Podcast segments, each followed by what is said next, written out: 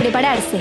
Ponte tu camiseta favorita y sale a la cancha, porque Jugo de Pelotas está a punto de comenzar. Acompaña esta tarde a Benjamín Kurt, quien te traerá la última información acerca de tus deportes favoritos, aquí, en Radio UC. Habló el capitán Cruzado en la previa al clásico entre la Universidad Católica y Colo Colo. Matías Dituro respaldó a Ariel Holland, descartó que el plantel esté haciendo la cama y solicitó respeto. La derrota del Bayern frente al City pegó fuerte a los bávaros. Tras el partido, Sayo Mané golpeó al Sané en una discusión en los camarines. Hoy, el club alemán informó que el jugador no será citado para el partido del sábado frente al Hoffenheim. Harry Maguire lo hizo otra vez, gracias a dos autogoles de los Diablos Rojos, incluyendo uno del central en el tiempo adicional. El Sevilla rescató un empate en Old Trafford. Por último, los play-in de la NBA están al máximo. Los Bulls vencieron a los Raptors y siguen en la lucha de la postemporada. Los de Chicago se quedaron con una agónica victoria y ahora deberán medirse ante los Heat para definir el último cubo de la conferencia este de los playoffs. Todo esto y mucho más en una nueva edición de día jueves del Juego de Pelotas.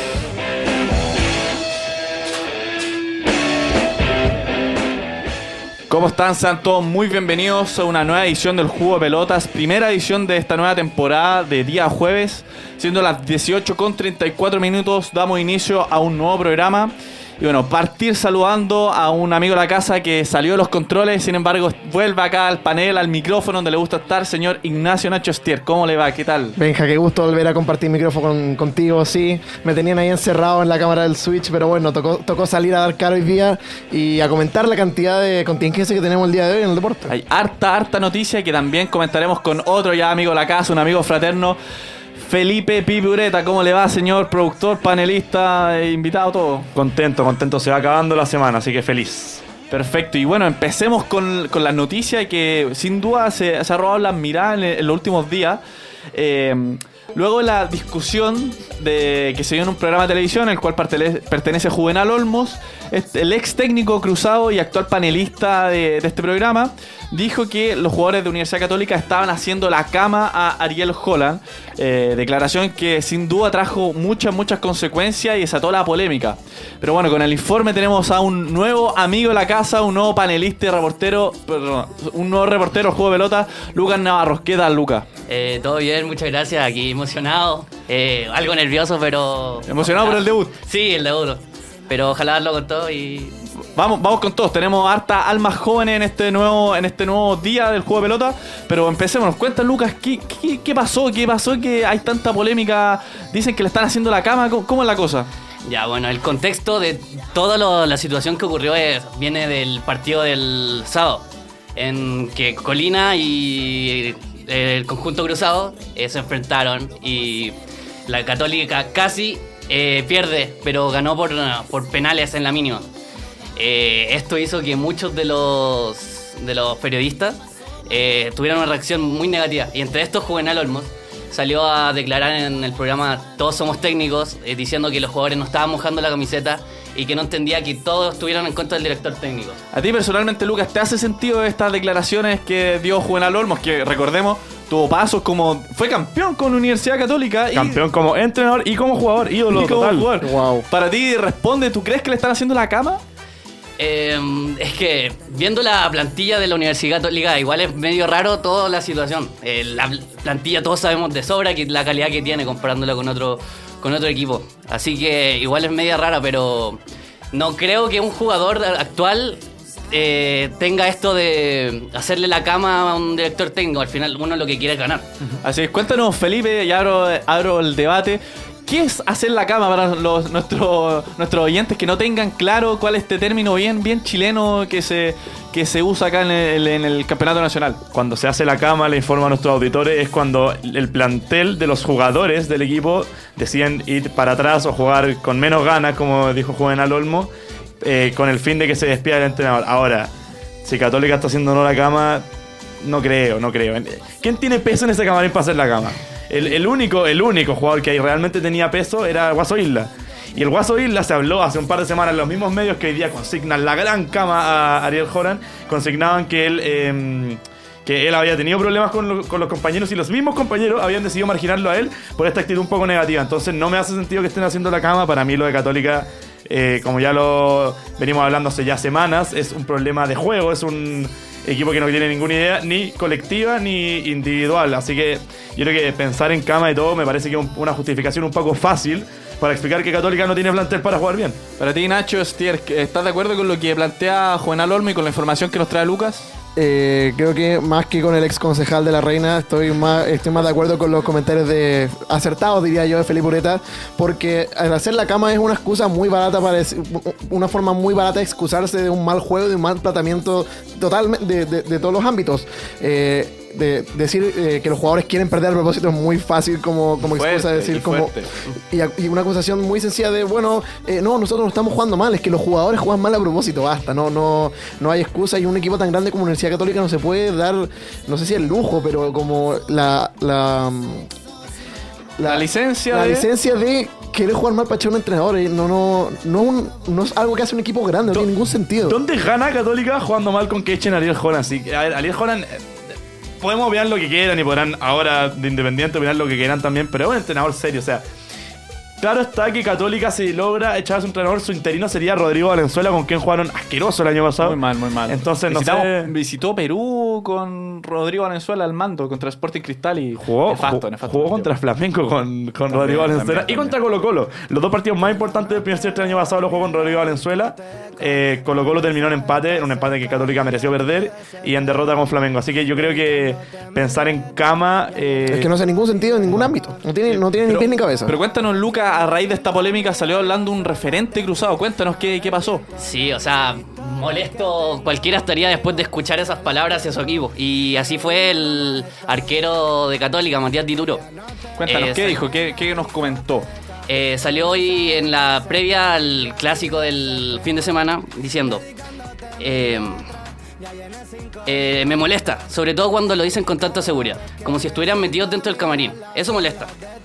Eh, cada persona es libre de opinar lo que estime conveniente, pero a la vez debe hacerse cargo de lo que dice. Desde los años que llevo en el fútbol, los equipos que he pasado y compañeros que he tenido, jamás en ningún plantel han comentado la opción de salir a la cancha para no ganar. Justamente, justamente lo que comentaba, no sé qué, qué encuentras tú, Pipe. Bueno, tú decías, acusaste que Católica no tiene referente. de Nadie, nadie tiene la autoridad suficiente del plantel para decidir hacer la cama. Sin embargo, Matías Dituro es quizá el mayor referente actualmente junto a Ignacio Sampedri, eh, o sea, Ignacio Sampedri, Ignacio Saedra y Fernando Sampedri. Te devuelvo la pregunta. ¿Tú crees que Matías Dituro es un jugador del tipo hacerle la cama a un entrenador? No, no, no, no. sí, sin duda que no. Pero yo, yo encuentro que es jugador referente. A eso, a eso, Sí, a de, eso de iba, a eso de todas maneras, los referentes de Católica son San Pedri, Isla. eh, ¿Isla? Is- Isla se considera referente según la interna. Ah, bueno. Eh, Isla y, y San Pedro Isla y Turo. Y sin duda tienen peso, pero son jugadores que estuvieron con Holland en un periodo en el cual jugaron bien. Muy bien. No han habido, sí, no han habido eh, casos de indisciplina porque generalmente las camas se, se justifican como pasó con Claudio Borgi en la selección chilena del 2011, cuando hay un acto de indisciplina y el entrenador decide o no cubrirlos. O con Gustavo Poyet o Paulucci. Claro, eh, cuando Por, sucede... por eso, eh, te interrumpo. Por eso yo creo que es tan recurrente hablar de cama en Universidad Católica. ¿Por qué? Porque ya se hizo. A ver, no ha sido reconocido públicamente por ningún jugador. Sin embargo, pasó. O sea, era, Claro. era evidente la, la mejoría que hubo de los jugadores luego de la salida de Gustavo Poyet y de. eh, Poyet y. ¿Qué estás, Paulucci? No sé qué opináis tú, Nacho. Eh, sí, tenemos antecedentes no muy positivos en cuanto a hacer la cama a los directores técnicos, especialmente renombrado el caso del ahora también panelista Claudio Vichiorgi. Pero como yo estando un poquito más ajeno de, de Universidad Católica y estos como problemas de comportamiento, no entiendo el sentido de hacer eso como profesional. No, tiene ningún, no tiene ningún fundamento echar al entrenador. Que, que ganan los jugadores, que hay, que hay otro planteamiento, que, que se juegue de manera diferente. No sé si Pipe tienes alguna observación Sí, acerca de es eso. que yo creo que, claro, lo que decía recién, se puede justificar que hicieran la cama, eh, hicieran la cama. También es un concepto muy como que los que los Jugar mal a propósito, básicamente. Pero, pero tendría asidero si es que fuera porque estuvieran claras diferencias entre entrenadores y los jugadores, como pasó con Poyet y con, eh, con Poyet en el caso de que se eh, Edson Puch, que tuvo problemas con el hijo de Poyet, y como pasó con Paulucci cuando eh, no quería poner a Marcelino. Cuando pasaron ese tipo Ni de a cosas. Diego Valencia, Claro. ni a ningún sub-20. Cuando pasan ese tipo de cosas, tú puedes decir, ah, ok, los jugadores se quieren manifestar ante la, ante la la mala con otro compañero. Pero no hay ningún jugador en Católica de peso que esté haciendo ahora mismo banca que te diga, ah, claro, lo, salen en solidaridad de su compañero. No hace sentido. Sí, es verdad, pero cuéntanos, Lucas, cuál fue el último mensaje que dio Matías, Matías Dituro antes de analizar eh, de este mal rendimiento católica que da pie para pensar que, bueno, da pie para acusaciones que, como hemos mencionado eh, recientemente, eh, se hizo la cama o no. Así que cuéntanos, Lucas, ¿qué dijo el capitán? Eh, para sentenciar y terminar todo, Dituro dijo que acá están todos unidos por el mismo objetivo. Así que, teniendo eso en cuenta, es muy raro pensar que están. Eso de que están haciendo la cama. To- todos van a todos van. Pero cuéntanos, cu- eh, ¿cómo le ido a Católica los últimos cinco partidos? Que, que ha pasado que, a ver, si bien actualmente está segunda en el campeonato nacional, igual no ha tenido, ha tenido mal rendimiento en ciertos partidos que, reitero, nos permiten pensar o da pie para pensar, algunos panelistas y periodistas, de que están haciendo la cama en Universidad Católica. Bueno, en sus últimos cinco partidos, Católica enfrenta tres empates que han, han sido bien, bien raros. Claro. Eh, una derrota y solo una victoria. Y esta, esta derrota es la eliminación de Católica por la Sudamericana. Pesó harto, pesó, Pesó harto. Y ojito que en dos días más eh, recibe a Colo Colo en... Ya estaremos hablando de eso más adelante con el siguiente reportero, pero cu- cuéntanos, Lucas. Eh, entonces es más que nada un tema de del plantel, yo creo. El problema de la, la mala racha de los cruzados. Yo creo que es un tema de plantel, ya que se basan en individuales muy fuertes como San Pedro y Aravena o el Cajelmacher que en la saga central. Pero el problema es que no tienen medio campo. Entonces no hay un orden claro y al final si no tienes orden es difícil llevar un equipo hacia adelante. Yo sé que Felipe tiene harto que decir eh, respecto a la falta de mediocampista en Universidad Católica y bueno, damos el paso también para analizar esto en el siguiente bloque porque Católica enfrenta quizás el partido más decisivo o los dos exponentes del fútbol chileno que más eh, más nivel competitivo tienen entre sí, así que cuéntanos Pipe. Sí, yo creo que eh, Católica efectivamente, como dice Lucas, tiene un problema en el mediocampo. Un plantel mal conformado con que tiene cuenta con cuatro mediocampistas máximo para rotar. Que lo, lo nombramos rápidamente. Saavedra, Rovira, Brian González, Pinares. Pinares, nada más. Vendría siendo todo. Después hay que empezar con los experimentos de poner al Simbi Cuevas, de poner al Guasoisla, de poner a Alexander Aravena como interiores. Me parece que esa no era la salida. Yo creo que un- hay una mala planificación. He sido muy cuestionado por, por, por mis... En redes sociales, ¿eh? Por mis colegas y en redes sociales por, da- por haber dicho eso, pero me parece que no hay planificación por parte de Holland. Creo que nunca pensó el no poder tener eh, variantes. Y me parece que eso no es parte de un DT serio. Me parece que si tú no tienes, claro, si tú no, no, te- traes jugadores de afuera que sean variantes para esas posiciones, por lo menos tienes que generar un plus sub 20 donde puedas subir jugadores. Y Católica se ha preocupado de subir eh, únicamente delanteros. Entonces me parece que, eh, que no hay planificación. Así es, eh, bueno, con las palabras de Felipe Ureta cerramos este primer módulo en el que analizamos, sí, escuchó bien, si, si realmente se está, se está haciendo la cama o no en la Universidad Católica. Esto como marco previo para analizar el partido del fin de semana que reiteramos, Colo Colo, o sea, Universidad Católica recibe en el Estadio Santa Laura Colo Colo eh, a las 3 de la tarde el sábado. 3 de la tarde. Muchas gracias Lucas por tu completo informe y felicidades por el debut acá en el Juego Pelota y esperamos tenerte cada lunes. Tiene pasta Cada el joven. jueves. Cada jueves. Tiene pasta el joven. Tiene pasta, tiene pasta, tiene futuro. Vamos tiene que se puede, vamos que se puede. Gracias, Lucas. Y bueno, seguimos con el programa justamente analizando lo que dijimos anteriormente. Universidad Católica se enfrenta este fin de semana a Colo Colo en el partido quizás más competitivo eh, que tiene el fútbol chileno, Felipe. No, no sé si es el más competitivo, pero son los dos equipos que en los últimos 5 años han ido mostrando más nivel. Qué bueno que se dejó en claro que es un partido nomás. Bien, bien... ¿Es clásico? Es eh, ya lo, lo estaremos comentando de la mano de otro debutante, de otro juvenil que debuta acá en las canteras, de, de- que sale en las Otro canteras canterano que se gradúa. Otro, otro canterano que, que debuta. Javier Castro, bienvenido al juego de pelota y estamos... Bueno, ¿cómo, cómo te sientes respecto a tu primera aparición acá en el juego? Hola, hola, muy, muchas gracias por la bienvenida. Estoy muy feliz de estar acá, bueno, también un poco nervioso, pero normal por, por esta instancia que al final se me, se me, se me da la oportunidad. Y el, micro, el micrófono, el jugo y los audífonos pesan. Sí, claro. Pesan, pero Claro. cu- cuéntanos, eh, cuéntanos, Javier, ¿qué trae respecto al fútbol nacional? Ya adelantamos que se viene un partidazo el fin de semana. Eh, bueno, les traigo básicamente la crónica de este fin de semana eh, con todos los partidos que se jugarán desde viernes a lunes. Eh, no sé cómo prefieren, si prefieren... Eh, partamos por lo más relevante que estamos hablando relevante. anteriormente. Partamos por Universidad Católica con Colo Colo. Bueno, como ustedes dijeron, es el partido más relevante, probablemente el más competitivo de- del campeonato chileno. Colo Colo eh, se enfrenta a Universidad Católica a las 3 de la tarde, el sábado 15 de abril. Eh, recordar que Colo Colo va séptimo con 14 puntos y Católica va segundo con 18. Es un partido sumamente importante. Si no, no sé qué opina Nacho este... A ver, mal momento es medio drástico, pero que Colo Colo está en la séptima posición, independiente que le falten partidos por jugar. ¿Qué opinas del actual presente del conjunto dirigido por Gustavo Quinteros? Uf, un presente bastante duro en estos momentos, un equipo que nos tiene acostumbrado ya a estar en la parte alta de la tabla del campeonato nacional, que bueno, es un equipo que es mu- es muy cambiante dependiendo de cada torneo, uno nu- nunca sabe qué esperar del equipo del cuadro albo, así que uno nunca- no puede apostar definitivamente que van a hacer una mala campaña o que ya simplemente fueron de la pelea por el título, así que ahora te- eh, tendremos que esperar el, el partido del fin de semana puede ser un paso importante a la hora de decidir revertir o mantener esta forma del cuadro del cacique. Así que estaremos muy atentos a lo que ocurre este eh, fin de semana en Santa Laura. Tú, Felipe, ¿qué opinas sobre el presente del cuadro Albo?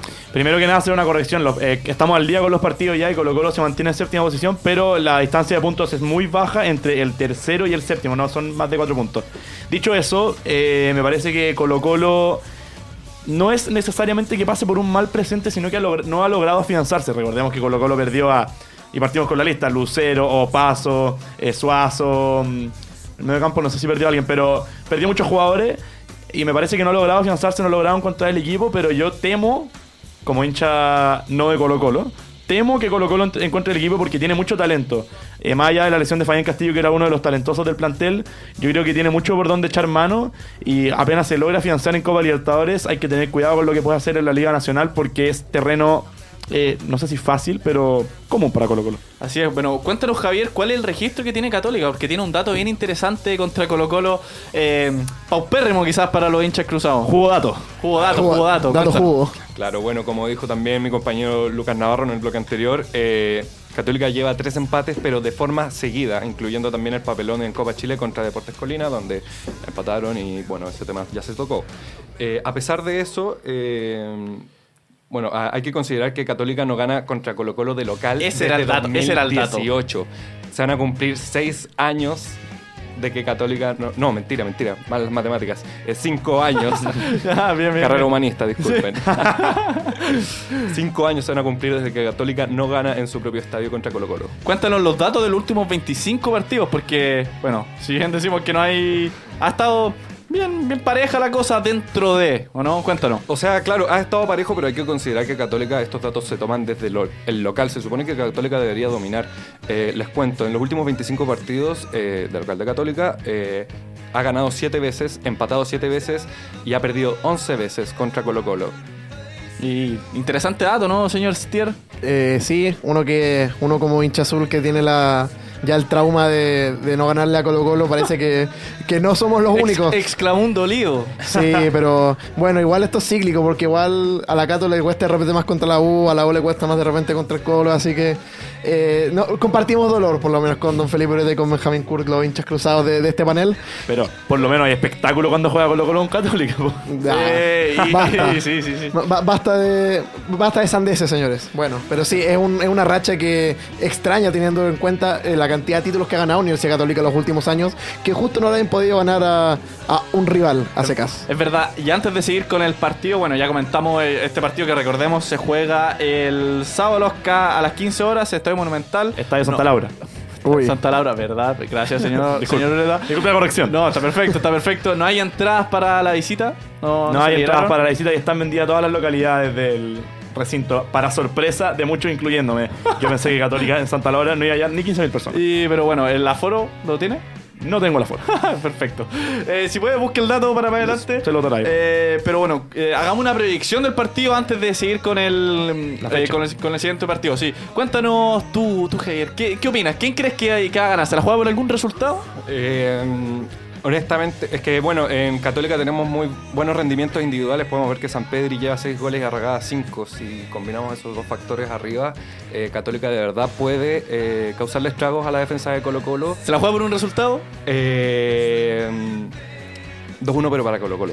Uno Colo Con algún- con a la de. Pedri, pero Con- gana Colo Colo. sí. Perfecto. Señor Stier, Eh, yo creo que este va a ser un partido espe- especialmente para la gente que sufre insomnio porque, uff, promete la verdad, nada. Así que creo que va a ser un contundente 0 a 0. Ojalá que sucedan más cosas, pero dado el presente de los dos cuadros en este momento del campeonato, no veo que, que pasen muchas muchas cosas. Si jugara con la U sería más entretenido, dice usted. Por lo menos habrían goles, sí o sí. Ahí esos partidos nunca terminan Goles, 0 ah, goles en contra habría. Ah, hay. Ay, ay. Habría algo. Para usted, señor Ureta. En este partido que contará con 13.000 hinchas de aforo. Bien, bien. Eh, Anda, rápido, rápido, rápido. Y siendo un argumento con- de manotazos de abogado el mío, eh, creo que Católica por contar con su gente y por volver a Santiago después de un tiempo, eh, triunfará por 1-0 con gol de San Pedri. Pero la verdad no es, eso no es lo que creo, pero me corresponde decirlo. Perfecto, perfecto. Eh, bueno, repasemos, eh, Javier. Hablemos del otro equipo grande que también ahí está. Eh, hablemos de Universidad de Chile. ¿Con quién van a jugar los azules? Cuéntanos. Eh, bueno, van a jugar el domingo 16 de abril contra Audax Italiano. Audax Italiano en este caso va a estar de local. Eh, recordemos que lo- los italianos están en zona de descenso, están decimoquintos con 7 puntos y la... Pero pasaron en Sudamericana. Claro, claro. Las Pero cosas, le ganaron a Católica. las sí. cosas, las cosas como son. Claro. Y la Universidad de Chile va a quinta con 15 puntos. Eh, recordemos que Universidad de Chile viene de ganar eh, por la friolera de 10 a 0 contra Chimbarongo en Copa Chile, eh, aunque en el campeonato nacional lleva tres empates en sus últimos tres partidos. Algo contradictorio. Perfecto, bueno, re- reiteramos nuevamente, domingo 16 de abril juega Universidad de Chile contra Audax Italiano. Audax Italiano recibe a la Universidad de Chile. ¿Alguna proyección, Felipe, para el partido? ¿Cómo es la U? Luego ganar 10-0, vendrá con los ánimos arriba. ¿Habrán salido de fiesta por meterle 10 goles a Chimbarón? No, no, apareció una imagen de un asado y Leandro Fernández contaba con su vaso de jugo. Así que jugo, Jugo de medio café. Sí, eh, yo creo que la Universidad de Chile se, se afirma sobre su- en su rendimiento, tiene cosas para ganar, como también Audax tiene muchas cosas que entregar, pero, pero sin duda el impulso de los goles, en especial para Nicolás Guerra que estaba jugando de nueve titular, eh, puede ser importante, así que y también el impulso de Lucas Asai que tuvo minutos. Yo creo que eh, la Universidad de Chile ahora mismo cuenta con el mejor plantel del campeonato en términos de forma, de forma. Ah, que- que- sí, sí, es de forma, de Sí, sí, sí. quienes se encuentran en su Como en mejor- forma del FIFA. Claro, como forma Tiene la flechita para arriba. Sí, sí, sí, es que después, luego meter 10 goles. No sé qué, qué opinas tú, Javier. ¿Cómo viene la, la U de Chile? La verdad es que estoy de acuerdo con el panelista, eh, con que están en el mejor estado de forma del campeonato, como dijo el Quizás en mucho está tiempo, en muchos años la U no Sí, venía tan bien, sí, ¿o no? Hace mucho que no vemos una Universidad de Chile eh, que realmente cause miedo. Que realmente cuando eh, vienen a, van a jugar contra ellos, sea de local, sea de visitante, sea un equipo a considerar. Así es, bueno, reiteremos en qué posición se encuentra la Universidad de Chile. Se encuentran eh, quintos con 15 puntos. Perfecto, mire, ¿quién lo diría? ¿Quién lo diría, señor Estier? Usted, usted es fiel hincha azul y Gunner, pero cuéntenos. Eh, sí, eh, ah, es un, un poco extraño ver a mi equipo jugar tan bien en ¿Qué estos se momentos. siente que su equipo haya estado peleando el descenso? Se lo, se lo reitero, sí. ¿Qué se siente que su equipo haya estado peleando el descenso los últimos cuántos años, señor Ureta? Cuatro. Cuatro años y, ve- y venga a meterle 10 goles a Chimbarango. ¿Se ilusiona? ¿Se ilusiona con ser campeón? Bueno, después, no, yo creo que podría contar 10 equipos de la primera división que le meten 10 goles a Chimbarongo, si te soy honesto. Católica y Colo Colo no hicieron lo mismo No, de cuarta no, no. división. Por eso, por eso. Es muy importante meterle 10 goles a Chimbarango. Bueno, sí, pero no podemos alzarnos por una. No se puede alzar la Universidad de Chile por una victoria tan contundente contra un equipo de. Por respeto a todos los, a, a- a- a todos los mencionados de tan pequeña jerarquía. Eh, entonces tenemos que volver a la realidad, volver al campeonato y concentrarse partido a partido. Eh, no sé si sea la primera vez, pero me suena que sí, que es que Marcelo Díaz, jugando con los itálicos, vuelve a enfrentarse al cuadro de sus amores Universidad de Chile. ¿Se sacará la polera para mostrar su tatuaje azul? No cuento con el jugo de dato, pero podría, podría haberse dado cuando Marcelo Díaz jugaba en Deportes de la Serena, pero es Pero probable por, porque por, es... por, por, um, por jugar representando a los itálicos en esta. Ah, sí, sí, sí, sí, sin duda, es el primero. Entonces va a ser un- el gran, el gran fiasco del mercado de fichajes de la Universidad de Chile se enfrentará el fin de semana y bueno, El regreso. el de comeback sí, ojalá, ojalá que sea un, un buen partido porque el equipo que tiene la U amerita que jueguen buen fútbol. Los delanteros se encuentran en una forma extraordinaria teniendo a un Nico Guerra que ya pasó su partido número 100 contra Chimbarongo vistiendo la, la gloriosa, así que eh, estaremos atentos a lo que pueda hacer la U y que no decepcione. Así que bueno, hay hartos partidos, pero cuéntanos para ir finalizando, Javier, ¿cuándo comienza la fecha? Porque ya hablamos de los tres grandes, pero ¿cuándo se da pie inicial luego, luego este parón que hubo en el fútbol chileno? Eh, bueno, los partidos de esta jornada, la jornada 10, eh, comienzan el viernes 14 de abril, es decir, mañana, mismo. Mañana, mañana, ¿quién abre? ¿Quién abre? abre Palestino contra Cobresal a las 3. A las 3, perfecto. Ese será el partido inicial que tendrá esta jornada. Bueno, finalizará, jugará hasta el lunes. Cerrará Curicunío contra Unión Española. Pero bueno, ya veremos lo que pasa. Sí, cuéntame, Sí, Bureta. Curicunio que viene muy chocado después de haber sido eliminado de Copa Chile por Deportes. Incomprobablemente. Incomprobablemente. El único equipo de primera división de, que fue eliminado en Copa Chile en esta ronda. Perfecto, perfecto. Eh, bueno, Javier, muchas gracias por tu completo, completo informe. Eh, reiteramos, eh, mañana 13 horas empieza la nueva jornada 10 del fútbol chileno. Estará jugando Universidad Católica contra Colo Colo en el campeonato que sin duda sellará toda la, toda la mirada el fin de semana. El sábado a las 15 horas, Estadio Santa Laura, Universidad de Chile, por su parte, jugará el día lunes. Así que bueno, muchas gracias Javier por tu completo informe. ¿Cómo te sentiste en el, en el debut acá en el juego de pelota? Bien, muy bien. eh, me sentí tranquilo. eh, muchas gracias por la recepción. Siento que pude desenvolverme de forma eh, correcta, pertinente. Perfecto, lo vamos a tener acá todos los días jueves de 18.30 a 19.30 horas acá en el Juego de Pelota. Muchas gracias Javier, nos vemos la próxima semana. Chao, gracias a ustedes. Pasamos, ya llegamos al primer bloque del programa, eh, siendo dos para las 19 horas. Eh, pasamos a la pausa musical. Suena una banda que estuvo hace poco acá en nuestro país, en el festival Lollapalooza, Tame Impala, con la canción It- It's Not Meant to Be.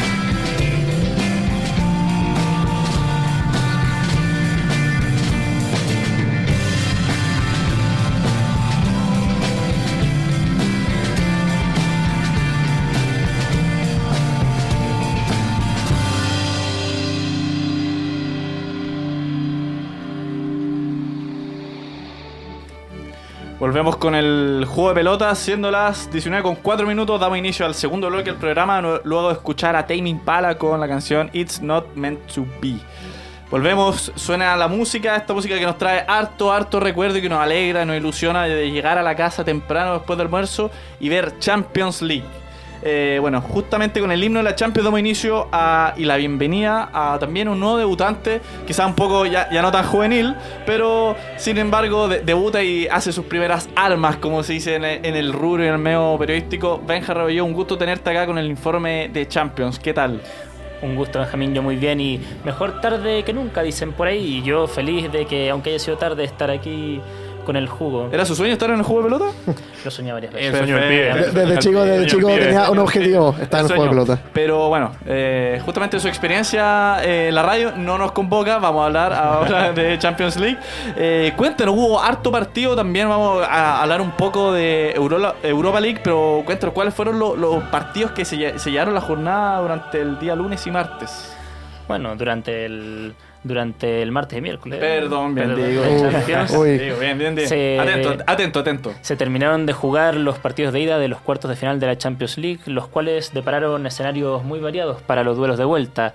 Ya que me tiraste un palo ahí con la experiencia, vamos a partir con un duelo en donde el ganador sí que tiene experiencia en esto de imponerse en la Champions. Y es que el Real Madrid se impuso frente al Chelsea en el Santiago Bernabéu y visitará Stamford Bridge No, con una no. ventaja de dos goles. ¿Qué hacen? No, ¿qué hace equipo de producción aquí? No, no, no, saquen, sáquenme eso, sáquenme eso. Bueno, para, para quienes nos escuchan, ya, ya se verán más, más, más información sobre la polera que están, que están viendo, que están viendo a- al aire, polera del Chelsea, de la temporada de, de Didier Drogba más o menos eh, 2006-2007. A ver, déjame, deja. Felipe, por favor, si me hace el Pero favor bueno, pero de- sigamos, sigamos con el programa, tenemos a nuestro reportero hablando. Cuéntanos cómo fue el trámite de este partido.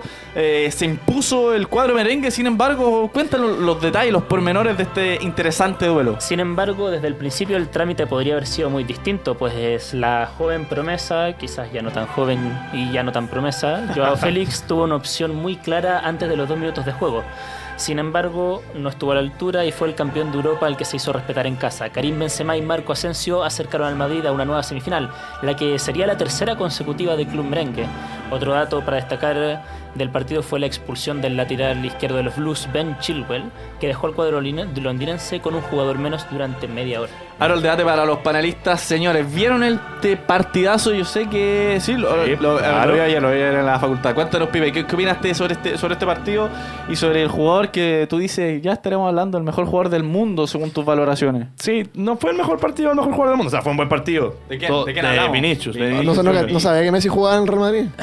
Bueno, sí, la gente, la gente Ah, se ríe, se ríe en el Switch. Guille también suelta hasta un poquito una carcajada de que Vinicius, sí, Felipe Ureta considera que Vinicius Junior es el mejor jugador actualmente del mundo. Sí, no vamos a entrar en ese debate ahora porque tenemos mucho que decir del partido que me pareció, eh, como dice bien Benja, tuvo la, la oportunidad Chelsea de partir ganando y complicar mucho al Real Madrid. Recordemos que la vuelta no es en, en Santiago Bernabéu, así que partir perdiendo la serie para el Real Madrid hubiera sido fatídico. Y sí, Joao Félix le vuelve el frío que le recorre en sus venas por haber jugado en el Atlético de Madrid. Felipe Fernández, el otro sonidista acá también querido de la radio, estaría yo llorando. Hincha, hincha fiel. Colchonero, fiel hincha Felipe. colchonero. Pero cuéntalo, a ti Nacho, ¿qué te pareció el partido? Este, este confirmación de que Karim Benzema siempre está en los momentos importantes y que Vinicius también siempre, siempre muestra sus- sus cosas. Viendo este partido, no puedo creer cómo el Chelsea está en esta etapa de Champions. No puedo creer que un equipo que juegue así, juegue esta instancia, no tiene ningún, absoluto sentido. Fue paseado de inicio a fin. El Madrid estuvo, como se diría en el medio inglés, a field day totalmente en, en- en el Santiago Bernabéu. Dominaron de principio a fin y el Chelsea no tenía la pelota en ningún momento. Eh, tuvo, recordar que tres remates al arco el cuadro blue y el Real Madrid tuvo 10 con, con la posición de que es un 57% para el Real Madrid. Y no suenan como mucho, pero en el partido se sintió eh, demencial la diferencia entre ambos clubes. Y bueno, quedó también marcado el resultado en un 2-0 contundente, que pudo haber sido mucho más. Y ojo que Mason Mount tuvo la oportunidad de hacer gol que el ex Chelsea, nada más y nada menos que Rudiger, llegó a ese cruce, eh, quitándole un poco la vida al cuadro blue y no sé si definitivamente eliminándolos de Champions League. ¿Qué les pareció el desempeño del jugador que se descubrió acá en el juego de pelota, Enzo Fernández, Felipe? Es que yo creo que Enzo Fernández tampoco se le puede echar mucho la culpa por lo que pasa en el Chelsea porque no hay ningún tipo de idea de juego, ni menos con Frank Lampard que acaba de llegar, no es culpa suya tampoco. Ya estaremos hablando de las declaraciones que dijo Frank Lampard, sí, pero... pero... me parece que claro, no, no hay... son como do- dos eh, caras de la moneda lo que se vio ayer en el Santiago Bernabéu. Un equipo que, claro, por, por- por grandeza y solidez, por tener un técnico muy avesado como es eh, Carleto Ancelotti, puede, puede eh, demostrar, quizás sin el mejor partido de la vida, porque no fue el mejor partido de la historia del Real Madrid, una categoría suficiente como para anotar dos goles, que hay algo de complicidad de Kepa. eh, y demostrar, claro, que es el Real Madrid. Así que eh, yo creo que criticar al Chelsea por. o a Enzo Fernández, disculpa, por, por, el, por el su rendimiento ayer, no me parecería Sí, muy justo. antes de ir con el siguiente partido, eh, recordemos, Frank Lampard después, después del partido dijo, no sabíamos que el Madrid eh, era tan bueno.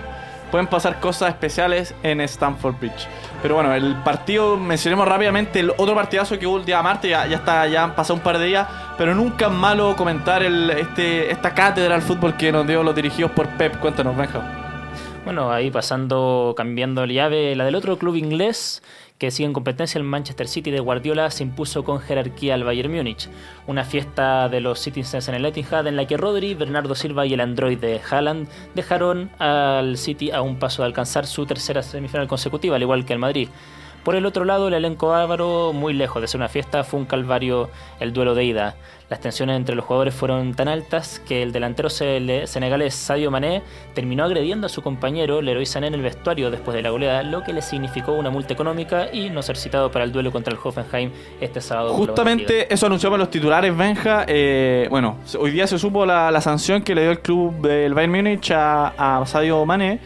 ¿Qué opinan muchachos sobre este? Primero, el golpe en Camarines, una vez terminado el partido, según, di- según dicen, Leroy Sané le recriminó haber fallado una oportunidad solo frente al arco.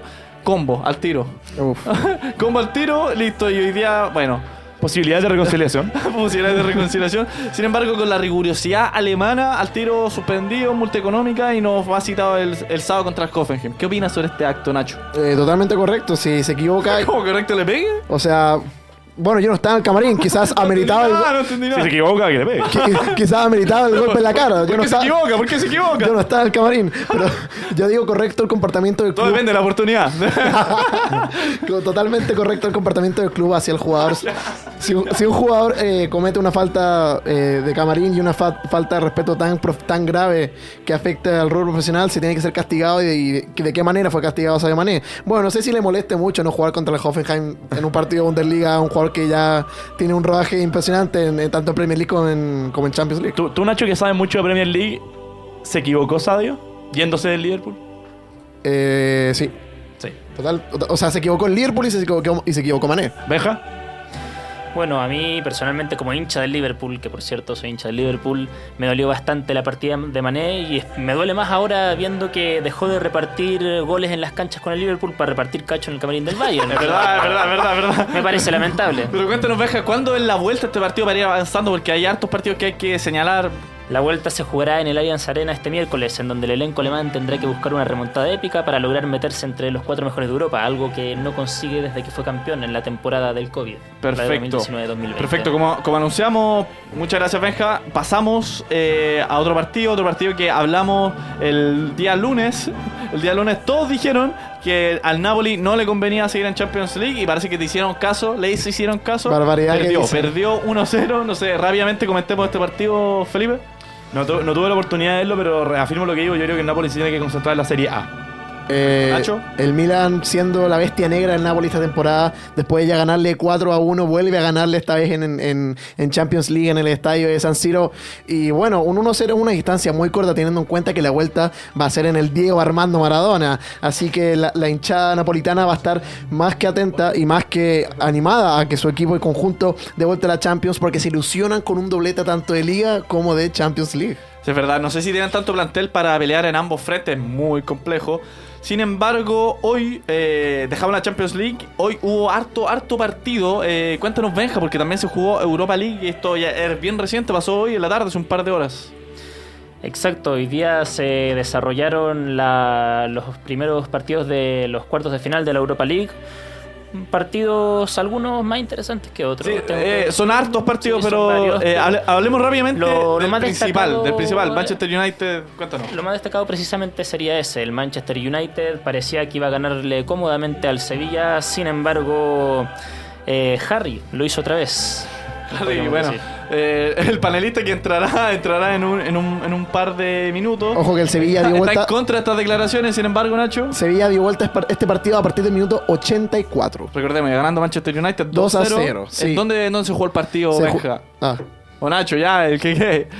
eh, Benja. El Trafford. partido se jugó en Old Trafford, por lo que más complicado todavía lo tendrá el Manchester United en la vuelta en Sevilla. Le dolerá haber regalado el triunfo en los últimos minutos, porque además, claro, dos autogoles en el 84 y en el 90 más dos. Más que en el Teatro de los Sueños se convirtió en el Teatro de las Pesadillas para el cuadro mancuniano. Tal cual. eh, bueno, los otros re- resultados que vale la pena mencionar. eh, el Feyenoord le ganó 1-0 de local a la Roma y la Juventus también eh, ganó de local. eh, Bien, al perdió el de- Sporting. a- al Sporting de Lisboa. Eh, el arquero Chesney salió con una molestia en el corazón. Bueno, muchas gracias Benja por tu completo informe. Eh, ¿Cómo te sentiste en esta, en esta dinámica que estamos preguntando a los debutantes? ¿Qué tal, qué tal este, este debut en el jugo? Bien, bien, un poco atacado al principio debido a mi edad, pero bueno, rápidamente me sentí incluido y feliz de estar aquí hablando de la competencia que más ilusiona y más nos hace soñar. Qué manera de seguir jugando, Benjamín, por Dios. no, se, se- se pasó. Eh, bueno, nos vemos el próximo lunes. Recordamos nuestro Jueves, recordad el próximo jueves. el próximo jueves, se me olvida, se me olvida. Próximo jueves, 18.30 horas. Muchas gracias, Benja. Nos vemos la próxima semana. Nos vemos. Y bueno, con esta canción más, un poquito más rockera, más, más, más nostálgica, eh, tenemos a otro debutante. Hoy, hoy es día de debut, señor Ureta. Y, y bien que lo han hecho. Y bien que lo han hecho. Hay muchas figuras los días lunes, ¿o no? Una guerra de egos constante. Digo, constante. Que Yo que lo incluye siento- usted, por supuesto, señor. Sí, Felipe. sí, sí, yo me siento como el técnico del Paris Saint Germain en ese, en ese equipo. Todos, Ah, todos ah, quieren figurar. Ah, güey. Ah, güey. Eh, ojalá que sea solo en ese sentido. Sí, sí, sí. No, no, no, no, no, no. Pero bueno, pasamos, dejamos eh, de lado la Champions League. Quizá la noticia, porque vale la pena mencionar un equipo que, que ha hecho, bueno, valga la redundancia, noticia en el último tiempo. Un equipo inglés que de la mano de figuras públicas de Hollywood salió a la fama. eh, y hoy es sin duda un, un tema que se habla constantemente y un tema que está en la palestra de todos los amantes del fútbol, sobre todo el fútbol inglés, como Pedro Role. Pedro, muchas gracias y bienvenido por estar acá. Muchas gracias, Benja. Sí, un gusto estar aquí en el programa. Y yo les vengo a hablar hoy día de la quinta división inglesa, una división semiprofesional, porque el Wrexham jugó contra el Notts County. Ustedes se preguntarán, bueno, el Benja ya les había adelantado un poco por qué es relevante hablar eh, del Wrexham. Y la verdad es que en noviembre de 2020 Ryan Reynolds y Rob McElhenney compraron este equipo de quinta división. Antes de eso era administrado completamente por sus hinchas, eh, pero los hinchas evidentemente aprobaron el traspaso a, Reynolds y McElhenney por una cifra alrededor de 2 millones de libras. Em, Reynolds, actor de Deadpool. Sí, actor de Deadpool, un, un actor hollywoodense clásico. También me parece que estuvo en Linterna Verde, puede También. ser. En la infame linterna verde. Sí. Tal cual. Eh, bueno, producto de estos dueños hollywoodenses, el Wrexham adquirió fama internacional, tiene auspiciadores impensados para un equipo semiprofesional inglés de quinta división como TikTok y la agencia de viajes Expedia. Eh, en la misma línea, en mayo del 2021, Reynolds y McElhenney, junto a la compañía estadounidense de medios FX, anunciaron la grabación de una docu-serie. Welcome to Wrexham sigue la lógica de otros documentales deportivos como This is Leeds y la serie de documentales seguramente han visto alguno como All or Nothing. La del Sunderland. La del Sunderland, la fue- más fue como la primera que salió el estrellato en este, en este rubro, Pedro. Sí, claramente. This is, eh, Sunderland Till I Die me parece que se Sí, llama. dos temporadas Y, y todos de- tenían la ilusión de que pase algo, más, no, más nunca pasaba. Más, nunca- más cuando pasó, no, lo- no, no, No- no grabaron la serie. No grabaron el, el ascenso. Championship que tuvo el equipo de Sunderland la temporada pasada. Claro, Sí. esas series siempre llegan una semana, un año tarde, porque este año por ej- la, el Arsenal salió la temporada pasada, por ejemplo, y tanto mejor sería que hubiesen grabado esta temporada. Ojito que se, grabó, se, se grabó la recuperación de Gabriel- Jesús y suena que en secreto se está grabando una segunda temporada, pero eso es, que eso es algo que se mantiene por el momento en, en, en, en las líquidas de internet. Pero cuéntanos, Pedro, ¿cuáles son la- las cifras en cómo cambió este, eh, más que las ventas del club, también los sillones en Instagram, un, un cambio en las cifras Sí. eh, relacionadas al club alucinante. No, alucinante. Y esto y eso que las cifras que iniciales que les voy a dar ya fueron después de que Reynolds y McElhenney lo compraron. Entonces ya venían con, con una presencia mediática que ningún otro equipo de quinta división tiene. Eh, pasaron de tener en agosto de 2022 131 mil seguidores en Instagram a tener hoy 615 mil. O sea, son casi 500 mil seguidores más en un lapso de tiempo de menos de un año. Y en cuanto a la plata, la plata, Uy, la plata. famosa plata. Eh, en, en el periodo, en el primer mes desde que salió la serie, eh, vendieron 290.170 libras en ventas. Dos- eso en millones de pesos sería alrededor de entre 285 y 290 millones de pesos. ¿Qué, qué opinan muchachos sobre este fenómeno? No solo en, la- el, en el aumento de las ventas, sino este fenómeno que ha de la mano de Hollywood, de la mano de una serie que popular- populariza a un club que si no fuera por esto nadie tendría en cuenta ni tampoco estaríamos hablando de él. Sí, yo creo que el fútbol va hacia allá. El fútbol va hacia eh, clubes que sean fenómenos. Bueno, los clubes son fenómenos mediáticos, pero como que tengan un plus. Y lo quiero relacionar esto con algo que puede no tener tanto que ver. Y Benja me puede, eh, Pedro me puede corregir si me equivoco. Pero tiene algo de la Kings League, algo de que, claro, el club es el club fut- futbolísticamente. Pero también tiene un, un aditivo, que en este caso son los, los actores hollywoodenses, que le agregan un plus para generar más fanáticos que quizás no son tan adentrados al fútbol o, o no verían en ningún caso un partido de quinta división por un tema de, de querer ver lo, lo- lo más bueno y que, que entran a ver esto porque tiene este plus eh, mediático. Justamente. Cuéntanos, Pedro, de la mano de cuáles fueron los primeros fichajes que empezó a hacer- a este club y por qué es tan importante el partido que en unos minutos nos contarás y analizaremos. Mira, la verdad es que los fichajes, los primeros, no, lo- no los, con- no los conozco tanto, pero ficharon este año, en, Claro. en marzo de 2023, Claro, a este- este Foster. gran fichaje. Eh, ben Foster, que fue arquero del Manchester United, acumula más de 390 apariciones en la Premier League.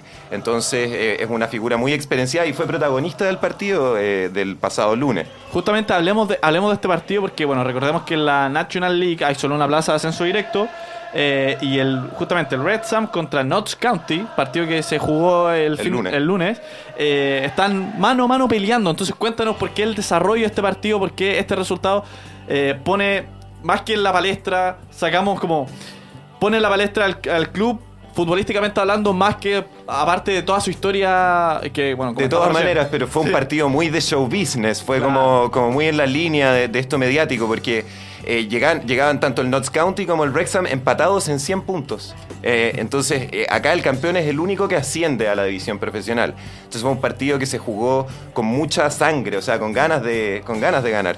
Eh, en los descuentos del primer tiempo hubo un gol de tiro libre de Bostock, lo que le daba el, el- el 1-0 parcial al Notts County. Después vino el entretiempo y saliendo del camarín, Paul Molin, que es la máxima figura del Wrexham, metió, em- empató el partido. Luego siguió, el Wrexham metió un gol, después volvió a empatar el Notts County. eh, luego el Wrexham se puso 3 a 2 arriba y al minuto 90, al, no- al 90 más 6, al 90 más 6 hay un penal para el No, Notts esto, County. esto es alucinante, alucinante. Alucinante. De verdad que si no han visto el resumen, vayan a verlo. Penal para el Notts County. Se para Ben Foster al arco. Se para el, el pateador Scott. Scott va a buscar la pelota porque se le había corrido, estaba nervioso. Patea y Ben Foster tapa, una locura. Los 10.000 hinchas que estaban en el estadio empiezan a vitorear, se vuelven locos. Resultado final 3 a 2 para el Wrexham. que deja a este famoso ya club inglés como Con como- 103 puntos, nue- eh, do- con 12 por disputar, mientras que al Notts County le quedan 9 por disputar, lo que casi termina por sellar.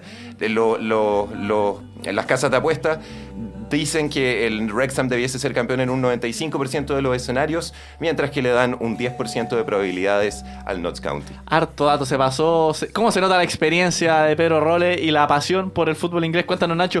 ¿tú ¿Qué, qué opináis sobre este, más que este partido, esta, esta lucha que se está llevando este, este, entre estos dos equipos? Nunca esperaba ver un- una disputa de título de la National League, eh, la quinta bien, bien la división que es eh, la última antes del, o sea, la primera que no es profesional antes de las grandes. Eh, eh, increíble también cómo sacan un arquero del retiro como es Ben Foster. Recordad que estaba haciendo contenido para YouTube antes de fichar por este equipo. Él ya se había retirado. Tiene Eh, un millón y- un casi un millón y medio de seguidores en YouTube. le, le da mucho al ciclismo mi compadre Ben Foster. Pero bueno, él ya se había retirado. Ryan Reynolds lo llama. Y bueno, si te, si te llama Ryan, ¿cómo decirle que no? Y más encima ser un protagonista. La verdad que increíble. Y bueno, se espera aún con 12 puntos por disputar para el Wrexham. ¿Qué deparará para ser clasificado a la League 2? Y bueno, anticipamos. eh, ¿Cuáles son tus pronósticos, Pedro, respecto? ¿Clasifica, asciende el Red Sox? Uy, eh, Yo, yo, yo en, este, en este tipo de cosas prefiero no hacer pronósticos porque uno puede mufar, pero sería muy raro que el Wrexham lo dejara ir ahora, sobre todo con el partido de ventaja que tienen. Y bueno, si es que pierden el título, estaremos acá para actualizarlos. Tal cual. Muchas gracias, Pedro, por traernos. Si bien se sale un poco la línea editorial del juego, es bueno traer, este- es bueno traer este tipo, este tipo de anécdotas de este tipo de clubes que, bueno, mezclan hacia dónde va el fútbol. O sea, un fútbol de espectáculo, ¿no? Un fútbol transmedia, se podría decir. Mire, cómo, cómo metemos acá a- análisis y conceptos de la Facultad de Comunicaciones. Muchas gracias, Pedro. Felicidades por tu debut en el juego. ¿Cómo te sentiste? Muy bien, muy cómodo. Gracias, Benja. Perfecto. Nos vemos el próximo jueves, al fin, bien. El Nos vemos. próximo jueves, 18.30 horas, recordamos. Y bueno, dejamos de lado el fútbol. Cuando quedan 6 minutos de programa, había harto fútbol que comentar. Impresentable. Sin embargo, eh, sin embargo, pasamos al. Ya, de la mano de esta cortina, ya nos hacemos la, la idea de qué deporte viene. Viene la NBA que está al rojo vivo, se podría decir. Y para eso, el informe lo trae señor Diego. ¿Cómo, cómo, cómo le, cómo le va? ¿Cómo que- ¿Se siente acá a gusto en el juego de pelota? Eh, hola, antes que todo. Antes que todo. Diego Barrera, Diego bienvenidísimo. Barrera, Muchas por gracias. favor.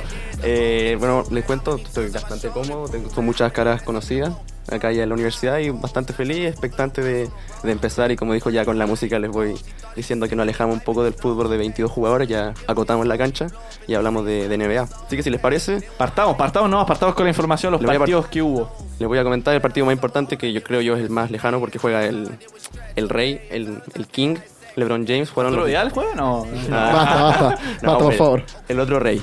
Jugaron- El, el de verdad, el rey, el rey el real. verdadero rey. Jugó Minnesota Timberwolves. Terminó 102 para Minnesota y Ángeles Lakers se coronó con 108. Un partidazo, una exhibición de LeBron James que terminó 30-16. De verdad, se transforma LeBron en esta tipo de, de competiciones. Es otro. Pese a la, la floja, el flojo rendimiento de Lakers. Sí, no sé, no sé qué opinan. Ambos panelistas fieles seguidores de la NBA. Sí, eh, sí, Felipe. sí. los Lakers no venían bien durante este año en general, como ya es costumbre. Ojo que el mayor ganador después de All-Star. Sí, ahí, lo- ahí la dejo. Irían primero en la NBA y primero en conferencia. Después de All-Star. Eh, y, y LeBron, es lo que dice Diego, es una cuestión increíble lo que pasa con LeBron. Las casas de apuestas, por cuestiones de métrica, te pagaban muchísimo por apostar que LeBron metía 30 puntos y uno decía, están equivocados, es LeBron James. Eh, se crece y más cuando la presión está encima con un play-in. No, no es solo que se crezca en playoffs en el segundo partido contra los Nuggets, no, se crece en el partido de play-in que hay que ganar o ganar, eh, win or go home, no en este caso específicamente, pero win or go home en general. Así que, ¿cuándo se cansará LeBron? Así es. Eh, el equipo en el cual yo me siento identificado esta vez en la NBA, la verdad que sorprendió un nivel muy bajo de ambos escuadras. Recordar que eh, los equipos de Minnesota no contaban con su máxima figura, entre comillas, porque hay varios figuras en ese equipo. Rudy Gobert por temas disciplinares. Así que la defensa en, la pintura de, Minnesota no fue tan efectiva, cosa que aprovechó muy bien Anthony Davis, el cual, en palabras de LeBron James, le dio un pedo mental en la última jugada. Recordar que el, estaba el on fuego eh, Mike Conley que hizo eh, seis de los ocho triples que tiró en la noche de- del play-in. Estuvo solo en la última jugada y la, en la cual eh, fue, una, fue víctima de una falta por el ya mencionado Ceja, el cual empató el partido y obligó a ese tiempo extra que ganaron los Ángeles Lakers. Pero cuéntanos, Diego, hubo harto partido aparte de, del Rey, hubo harto movimiento en la NBA. Cuéntanos qué otro partido jugaron los Bulls, ¿o ¿no? Así es, te cuento, jugaron los Toronto Raptors, terminó 105 para este equipo y, y Chicago Bulls se coronó con 109 con una otra exhibición que yo igual vi mientras hacía ejercicio ahí, Bien. bien, mentalizado. Le metía bien. Preparándose para el jugo. Así es, por supuesto, porque es difícil estar acá. Les cuento, Zach Lavin, otro recital, 39-6-3, espectacular, cómo sacaba triples de, de cualquier parte, se, igual que LeBron, carreó. En la primera mitad hizo 7 puntos. Sí, no, y tiene. Los Bulls tienen un equipo que quedó mal posicionado en la temporada regular, que depende de muchísimos más factores que el talento, pero.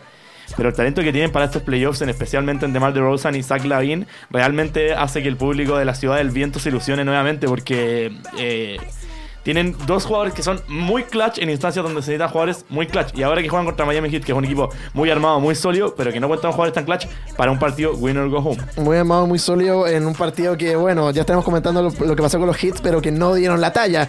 Y recordar que eh, eh, estos Chicago Bulls vienen ya en un alza y, vienen con todo el viernes, si me equivoco, para jugar el partido decisivo para si, decidir si van a postemporada o no. Sí, justamente eso, eso le voy a preguntar. ¿Qué, qué otros partidos? A ver, quedan dos minutos de programa y harto movimiento, pero repasemos rápidamente lo- los otros partidos que hubo en esta jornada. Ya, les cuento rápidamente, el primer partido de esta semana fue de Atlanta Hawks, 116 contra Miami Heat 105, donde el MVP fue Trae Young con 25-8-7, que si bien no estuvo preciso en el triple, fue bien generoso, armó mucho juego y ahí fue donde apareció Dayante Murray con tres triples, ayudó mucho en la victoria. El Big Two de Atlanta. Así sí, señor. es, así es.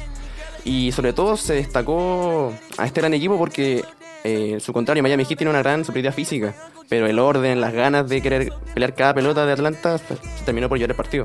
Perfecto, así, así es. Eh, le invito a los señores panelistas que hagan sus predicciones de quién entran a los playoffs y también Diego, por supuesto, luego de las predicciones del señor Urieta y Estier, también que se sume y, y se, se una a esta dinámica. Cuéntanos, Nacho, ¿quién entran a los playoffs? Eh, bueno, recordar que esta es el, el ganador, de, o sea, el perdedor del primer partido contra el ganador del segundo partido Claro. por cada conferencia que se disputan el último puesto de playoff por bien mencionada la conferencia. En este caso que tendrá a tanto los Minnesota Timberwolves contra los Oklahoma City Thunder por el lado del este y a los Chicago Bulls contra los Miami Heat por el lado del... O sea, al revés, mentira, me equivoco, rectifico. Eh, Oklahoma City Thunder y Minnesota por el lado del oeste y Miami Heat y Chicago Bulls por el lado del este. ¿Quién pasa? ¿Quién pasa? En mi opinión, eh, van a pasar. eh, uf, en el oeste, eh, yo creo que es lo más complicado. Porque ambos equipos no se ven tan buenos y no se ven tan rápidos. Pero por lo que vi de Minnesota Timberwolves en el partido que me tocó ver completo, tiene un equipo increíble. Más encima, ¿Quién pasa, señor Estier? Me tiene nervioso. la vuelta de Rudy Gobert va a ser el tema decisivo. Van a pasar los Minnesota Timberwolves por el, por el oeste. Ureta. Yo creo que al revés, el más complicado es el partido del este. Para mí en el oeste están listos los Timberwolves. Tienen un equipo muy sólido. No creo que eh, Shea logre contrarrestar la fuerza de Kat y Rudy Gobert si es que está presente. Y por el otro lado, ya adelanté mi predicción, pasan los Bulls, pero va a ser un partido muy muy rocoso y que recomiendo ver mañana viernes a las 7 de la tarde para quien tenga la oportunidad. Me sumo a. Yo corta. Confío en la superioridad de Shea y en la superioridad de Lavin para pasar ambos a los playoffs. O sea, Oklahoma Thunder, Thunder y Chicago Bulls. Oklahoma y Chicago Bulls. Muchas muchas gracias, Diego. Si bien fue un poco rápido el informe, eh, tendremos tiempo para, para que nos hables de NBA y muchas otras cosas durante el semestre. Muchas gracias eh, nuevamente. Y bueno, siendo las 19 con 30 minutos justo en el. Qué puntual, señor conductor. puntual, muy puntual. Toda la gente tiene que ir a casa. cuando estamos hablando de básquetbol se pone puntual. Sí, sí. Ah, Eso ya es tónica del juego. No, son bromas. Muy buen programa. Buen programa, buen programa. Muy buen debut de todos, Todos. los debutantes. valga la Felicitaciones, felicitaciones para, para Diego, Javier, Lucas. Especialmente que eran los más novatos, y también para Benji y Pedro, que muy bien. Bien todos. Entretenido el programa, lo pasamos muy bien. Muy, muy bien programa con harta información, fútbol, básquetbol y mucho más. Bueno, re- les recordamos que nos sigan en nuestras redes sociales, arroba juego de pelotas en Instagram, arroba juego de pelotas también En TikTok, por favor, van a salir TikToks de este programa para que los puedan, para que puedan redisfrutar esta gran experiencia que fue Así el es. juego de hoy. Y bueno, nos vemos el lunes a las 18.30 horas. Chau, chau. Chao. Chao. Y el partido ha terminado. Pero no te preocupes, porque nos volveremos a encontrar todos los lunes y jueves a las 18.30, aquí, en Jugo de Pelotas, solo por Radio UC.